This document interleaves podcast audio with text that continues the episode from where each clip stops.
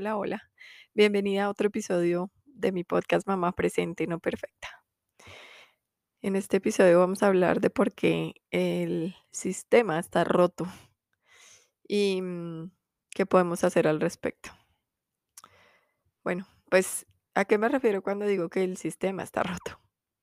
Es, yo no sé quiénes de acá me seguían hace unos años que tuve una charla con Lisen Stromberg, que escribió el libro em, Work, Pause and Thrive, y ella nos decía en la charla que tuvimos sobre encontrar el balance en la maternidad y la vida profesional em, de una mujer, decía que gran parte o la mayoría del problema que tenemos al que nos enfrentamos las mujeres y las mamás de hoy es que el sistema pues está roto, el sistema no nos ayuda. Y yo estaba pensando mucho en estos días y decía, miren, a veces decimos, no, es que ah, eh, las, eh, la, la vida para las mujeres es muy difícil, es mucho más difícil en Estados Unidos que en Colombia, por ejemplo. Bueno, pues yo creo que a mí siempre me gusta ver las cosas del- diferen- desde dife- de diferentes ángulos. Y como yo, yo viví un tiempo en Estados Unidos, viví, ah, y ahora me voy para allá, así que les contaré cómo es la vida allá con niños y sin el soporte que uno tiene aquí en países como el nuestro, como Colombia. Em, yo sí viví un tiempo eh, con mi hermana, que en ese momento tenía tres niños chiquitos, menores de, de cinco años, em, y, pude ver de primera mano lo que implicaba para ella ser mamá en, en un país donde no le daba soporte, que no le daba nada de soporte. Y, y eso me hace pensar hoy en una cosa y es, los extremos son malísimos, todos los extremos son malos. En Estados Unidos, el, el por qué está roto el sistema, porque no hay, eh, no hay maternidad, no hay, no hay pago, no hay maternidad, licencia de maternidad no existe, lo cual es absurdo. No hay sistema de soporte. El, el, digamos que todo lo que es como daycares, jardines, niñeras son impagables. Entonces, muchas veces, ¿qué pasa? Las mujeres eh, allá tienen que tomar decisiones muy difíciles y se ven forzadas, literalmente muchas de ellas se ven forzadas a dejar de trabajar porque dicen, si a mí me cuesta más pagar por que me cuiden a mis hijos que lo que yo gano, pues yo prefiero quedarme en casa con mis hijos, ¿sí? Y, y, y no es que esté mal, yo digo, eso, pero es que eso debería ser una decisión libre de una mujer. Si una mujer quiere quedarse con sus hijos porque encuentra un valor increíble en eso, porque la llena, porque la hace feliz, maravilloso, pero que no se, que no sea porque es que es a la fuerza, porque le tocó, porque fue lo único que pudo hacer, porque si no, no tenía quien cuidar a sus hijos. Eso es muy tóxico. Entonces, es, esa es una, digamos que ahí es donde, por ejemplo, en Estados Unidos el sistema está roto, pero en países como el nuestro, el sistema también está roto, porque Sí, tenemos licencias de maternidad, sí, tenemos acceso a quien cuida a nuestros hijos, pero eso le ha servido a las empresas para desentenderse del problema y para pedirle a las mamás y a los papás que trabajen como si no hubiera mañana, como si no tuvieran hijos. Porque no, siempre hay alguien allá, un tercero, que les está cubriendo la espalda. Entonces yo puedo exigirle a esta persona como si no tuviera hijos. Mal, es también muy malo y también es tóxico. Porque es que no, no está bien, o sea, los hijos son nuestros, para disfrutarlos, para verlos crecer. Yo, yo me, yo me enfurezco cada vez que veo estas empresas que, que inclusive después de la pandemia se niegan a ser flexibles, sobre todo con aquellos que son mamás y papás. Les cobran cada salida, cada cita, cada trabajo desde la casa, lo cual es ridículo con la tecnología que hay hoy en día. Las hacen trabajar jornadas súper extensas. Es, es muy mal, el sistema está muy, muy roto. Em, Ahora, ni me digan de las que deciden o decidimos dejar de trabajar y entonces el, eh, si, si por alguna razón necesitamos o queremos volver al mundo corporativo o a, trabajar pues en una empresa, el, el costo tan alto, o sea, la, el, digamos que los, sí, el costo que tenemos que pagar o el precio que tenemos que pagar por haber dejado de trabajar unos años, primero a ver si lo contratan a uno. Y segundo, que obviamente le van a pagar mucho menos porque dejó de trabajar. Dejó de trabajar, entre comillas, cuando realmente, ¿qué estaba haciendo? El trabajo más importante de su vida, ser mamá. Y que además ser mamá le da a uno una cantidad de habilidades increíbles para el mundo, para, para la vida. resiliencia, eh, manejo del tiempo, en fin, no los voy a nombrar acá, podría hacer otro podcast completo sobre eso. Pero el punto acá es que el sistema está roto. ¿Y para qué les estoy diciendo esto? No es para que nos sentemos acá todos a llorar, aunque bueno, también podríamos, sino para que nos, para que hagamos conciencia de lo roto que está el sistema y para que hagamos conciencia de que ya no podemos seguir así y no podemos seguir aguantándonos esta situación. Porque además, ¿qué es lo que pasa? Muchas mujeres, y yo lo sé por, porque, por mis conversaciones para mi libro, por las conversaciones que tengo en mi día a día, por los podcasts que oigo del tema, por los libros que he leído, la cantidad de culpa que hay en nosotras, porque es siempre como, oiga, ¿qué es lo que pasa? Que yo no hago sino empujar, que yo no hago sino trabajar como un burro y no lo logro, nunca llego, como que nunca llego. Claro, pero es que el culpa, la culpa no es nuestra, la culpa no es tuya, es del sistema que está roto, ¿no? Y entonces a mí me encanta que yo hace poquito oí un podcast de em, Motherkind eh, de Zoe Blaskley, donde invitaba a Reshma Saujani, que ustedes me han oído hablar muchísimo de ella porque la admiro, mejor dicho, muchísimo. Eh, y Reshma Saujani le decía, mire, yo me cansé, o sea, a mí me han preguntado que, hay que el síndrome del impostor de las mujeres particularmente. Y ella dice, ¿cuál síndrome del impostor? Es que eso no existe. Lo que existe es un sistema tóxico que nos ha hecho pensar a las mujeres que estamos rotas que estamos, que no, que, que solo si empujamos un poquito más vamos a llegar a ser igual que los hombres o, o a tener oportunidades allá afuera, cuando realmente no, realmente no tenemos por qué empujar, o sea, y ella pone un ejemplo muy lindo que a mí, para mí es súper claro y es como, es como si cuando uno quiere, mm, eh, cuando uno quiere que haya igualdad de pago en una empresa, por ejemplo, entre hombres y mujeres. Es como si uno coge y dice, ah, no, hay que entrenar a las mujeres de esa compañía una por una para que aprendan a negociar bien, porque es que no saben negociar tan bien como los hombres, entonces por eso no logran que les paguen igual. No, señores.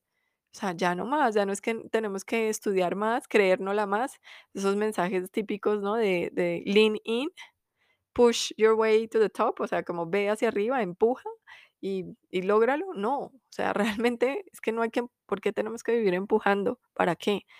No, el sistema está roto y tenemos es más bien que repararlo para que la mujer esté, o sea, realmente pueda brillar en ese ambiente. No es que, pues, entonces en la, en esta, por ejemplo, en este ejemplo que ella da, si uno se pone a entrenar mujer por mujer a que negocie mejor, pues pucha, es un desgaste. Pero realmente si uno coge a la compañía y le dice, hey, ¿por qué le está pagando más a los hombres que a las mujeres si somos iguales? ¿No? O sea, el sistema tiene que cambiar. Entonces, es como, es eso, es realmente que, que nos concienticemos de este problema. Yo estoy segura, y, eso lo digo siempre, una a una cambiamos el mundo. Yo sé que este cambio es profundo, yo sé que, este, que es frustrante a veces, que uno dice, pero ¿por qué? ¿Y cómo lo vamos a cambiar? Y, y como que se ve tan grande el problema que cómo lo hacemos. Bueno, empecemos por nosotras en concientizarnos del problema y en concientizar a todo el mundo alrededor nuestra del problema que existe. El problema no lo van a solucionar allá arriba los, los líderes que están hablando de equidad de género. El problema también empieza desde nosotros, desde nuestros hogares, desde nosotros decir, esto no está bien, ¿no? Y, hay algo también muy importante de todo esto, y es que cuando empezamos a reconocer que el sistema está roto, vamos a poder dejar de sentirnos insuficientes, culpables y flojas todo el tiempo. por no poder encontrar eso tan, el, el tan promocionado balance entre lo personal y profesional. Porque es que en un sistema que está roto, encontrar el balance no es posible o es muy difícil. Y por eso es que, por, ¿por qué creen que tantas mujeres han renunciado últimamente? Por ejemplo, mujeres importantes como, ¿no? Eh, primeros, primer ministros de, de diferentes países, em, CEOs de empresas grandes, ¿no? Entonces han renunciado porque dijeron ya no puedo empujar más. ¿Pero por qué? No es por culpa de ellas, no es porque sean insuficientes, no es porque sean brutas, es porque el sistema está roto. Entonces es, es ser conscientes también para dejar de darnos tan duro, para darnos el permiso de, de no empujar más, de no empujar hasta el punto de agotarnos tratando de lograr algo que es imposible dentro de un sistema que está roto, ¿no? Y yo sé que es difícil cuando, por ejemplo, las que me están oyendo y todavía y trabajan en empresas del sector corporativo, porque claro, unas como yo decidimos salirnos del sistema, pero yo sé que hay muchas de ustedes que están en el sistema y que necesitan su trabajo y que quieren su trabajo y que están felices donde están. Pero entonces ustedes, ¿qué pueden hacer? Ustedes y nosotras, todas juntas porque somos una sola, una sola fuerza, que es lo que yo también quiero dejar acá. Somos todas juntas luchando por, un- por cambiar cosas. ¿Qué podemos hacer? Desde donde están, desde, desde las que están en empresas, en recursos humanos, hablarlo mucho, meterse y, y trabajar por iniciativas que realmente promuevan que una mujer pueda tener flexibilidad, por ejemplo, dentro de su empresa y venderlo como, o sea, entender y sensibilizar a la gente en lo importante que es esto, porque es que la mujer no es porque no quiera ser exitosa, es porque también quiere ser mamá y le gusta ser mamá y lo disfruta. Y una mujer que puede disfrutar de su maternidad y a la vez también ser una, una buena profesional, lo va a dar todo, todo.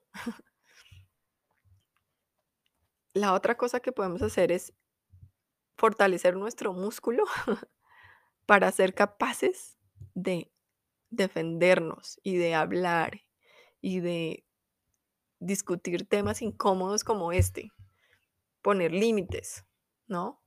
Esto es como, y esto también lo decía Reshman en, el, en, el, en este podcast que les digo de Mother Kind, porque ella decía, we need to stand up for ourselves, o sea, tenemos que empezar a, a- defendernos.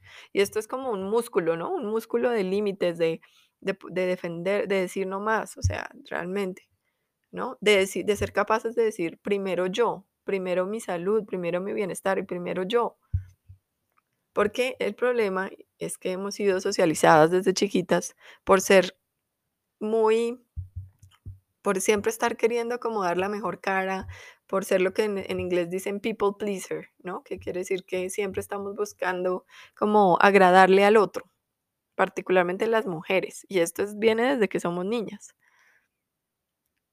No, ya no, ya no más. Tenemos que aprender a, a decir, no, yo no quiero hacer esto, no, a mí no me gusta esto, no estoy de acuerdo con esto. Debemos eh, también entender que, o sea, a veces hacemos cosas y cosas y cosas como mamás, como profesionales, y damos como la milla extra y mucho más de la milla extra porque queremos como, como que nos valoren, queremos como, como que sentimos que solo si damos ese extra es como que vamos a realmente ser valoradas. No, no. Tenemos que poner límites, ser ejemplo. Y la última es también importantísima, es ser, piénsenlo así, si a veces les cuesta trabajo poner límites y decir, no, yo soy importante, yo me merezco, yo me merezco esto, yo no me merezco que me estén haciendo escoger entre mi trabajo y mis hijos, en fin, un montón de cosas. También estamos siendo ejemplo para nuestros hijos, hijas e hijos, mujeres y hombres. Estamos siendo ejemplos para, ejemplo para ellos. Ellos nos ven, ellos nos miran, ellos nos oyen.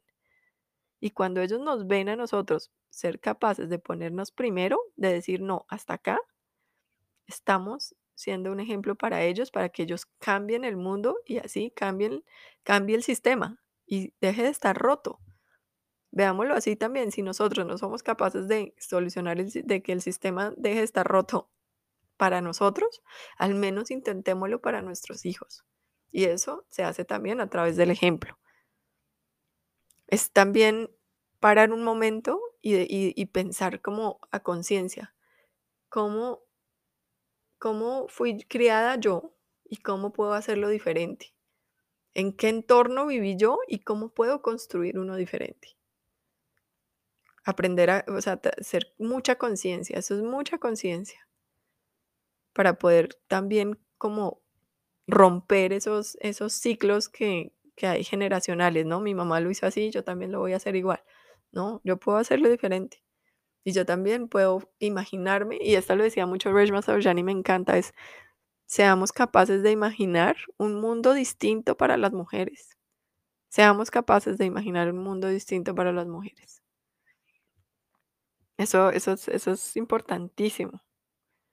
Imaginarnos un, porque a veces como que decimos como, "Ah, esto es lo que hay, ¿no? Este es el mundo en el que me tocó vivir y, y solo así voy a ser exitosa y solo así voy a lograr eh, encajar.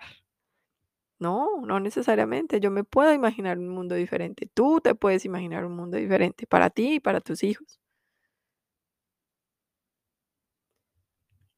Bueno, ahí va. Y el último que les quiero dejar es este, y es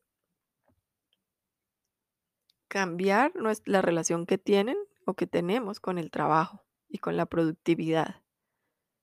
No, no es necesario vivir empujando. Es, es, es, está bien querer vivir nuestra vida, querer disfrutar a nuestros hijos. Eso no es mediocre. Entonces empecemos a tener estas conversaciones y a cambiar nuestra relación con el trabajo y con la productividad. Y bueno, eso es lo que quería oh, hablarles, de eso es lo que querían hablar, ah, de, eso es lo que quería hablarles hoy. Como ven, es un tema que me, mm, ¿cómo les digo yo? Esta vaina me, a mí me, me hierve como la sangre cuando hablo de esto, pero es como, es una pasión, es, es, es un dolor, pero a la vez también es una cosa que me, que me lleva a decir, tengo que aportar para que esto no siga así. Porque no puede ser que las mujeres tengamos que vivir en un sistema que está roto. Porque ¿saben quién es el que, quiénes son los que pagan también? Nuestros hijos. No, nuestros hijos no tienen por qué pagar por un sistema que está roto y nosotras tampoco. Entonces, imaginemos un mundo diferente. Gracias por estar acá en otro episodio y espero que nos veamos, que nos encontremos por acá otra vez pronto.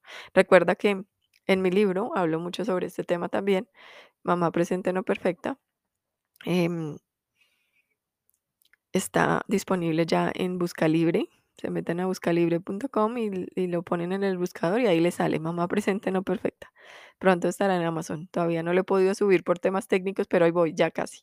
Así que, bueno, un abrazo y gracias por estar acá.